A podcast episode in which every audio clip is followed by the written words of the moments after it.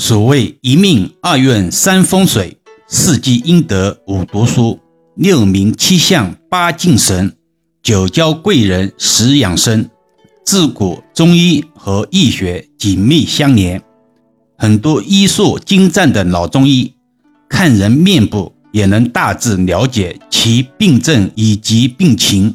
易阳老师作为资深易学从业者，对养生的知识也多有涉及。今天分享给有兴趣的听友。毕竟人生在世，健康是最重要的，没有了健康，其他一切。都是浮云。当下是春天，春暖花开，气候宜人。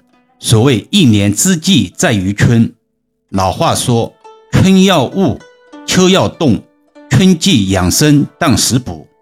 以下是几个简单的春季养生小妙招：一、摆放适量绿植，在家中或者办公室内。放置一些阔叶圆润的绿植，有利于净化空气，缓解眼部疲劳，减轻压力和改善心情。还是要重申一下，绿植只可适量，当作点缀之用，不可喧宾夺主。春季气温逐渐升高，室内空气湿度比较高，容易滋生细菌和病毒，建议。定期通风，保持室内空气清新。当然，忌讳木五行的行业或者个人另当别论。二、适量喝水，每天摄入足够的清水，有助于保持身体水分平衡，促进新陈代谢，排除体内毒素，美容养颜等。易遥老师现在每天喝一点二升左右的水，用柠檬。生姜煮水喝，味道还不错。柠檬大家都知道，补充维生素 C。生姜有驱寒的功效。年过半百之听命之年，生活重心已发生根本性改变，养生提上日程，必然之趋势。但也不要过量饮水。前些日子好像传闻过水中毒事件，还是那句话，适可而止才是王道。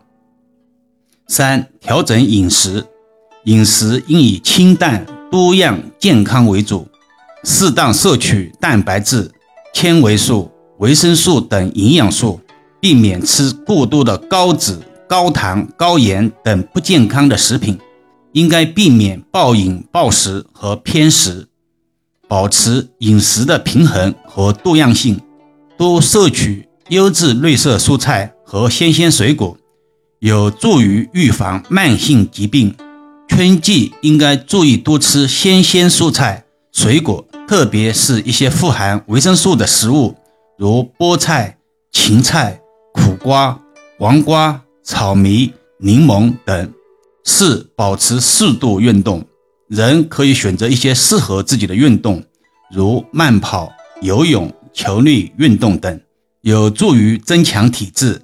缓解精神压力和焦虑，尤其是上了年纪的人，以微量出汗为吉。适度的运动能够加强体质，改善心血管功能，控制体重，提高免疫力等有益于健康的效果。可以选择自己喜欢、适合的运动方式。春季气象多变，人体易感不适。因此，应该注意保持心理平衡和稳定，保持自信乐观的心态，不要过于紧张和焦虑，有利于身体恢复和健康。这里要补充一个适度运动的，却常被世人忽略的法门，到底是晨跑好还是夜跑好呢？我们的老祖宗曾警示世人，风。是引起各种疾病的原始因素。人体的阳气白天都运行于体表，清晨的时候阳气开始活跃，并向外生发；中午时阳气达到最旺盛的阶段，日落时体表的阳气逐渐衰退，毛孔也开始慢慢闭合。所以到了晚上，阳气收敛而固守身体内部。这时就不要扰动筋骨，也不要接近雾气或者露水。如果违反了一天之内这三个时间段的阳气活动规律，身体就会被侵扰，逐渐困乏而衰弱。其实古人早就给了我们养生之道：日出而作，日落而息，万流归宗，世人不知而已。如果您也是一个跑步爱好者，尽量选择晨跑更吉。清晨跑步运动中。毛孔会根据运动量的强弱逐渐打开。白天阳光普照，也利于自然规律。相反，夜跑后因为出汗，毛孔也是打开的。相对阴冷的夜晚，更容易让身体产生不适。易遥老师常讲，我们要顺应社会，顺应自然，顺势而为。这段话，易遥老师曾在前面的某个音频中也曾讲过。今天涉及到运动这个话题，不得不重新阐述一遍。好了，今天暂时先聊到这里吧。更多共享，请至易遥文化主页收听、关注、点评、打赏、转发，或者手上有月票的听友，可以给老师投上两票。虽然是手指动一动，却能让老师感恩许久。老师最近也开通了西米会员团，有兴趣的听友可以加入试试。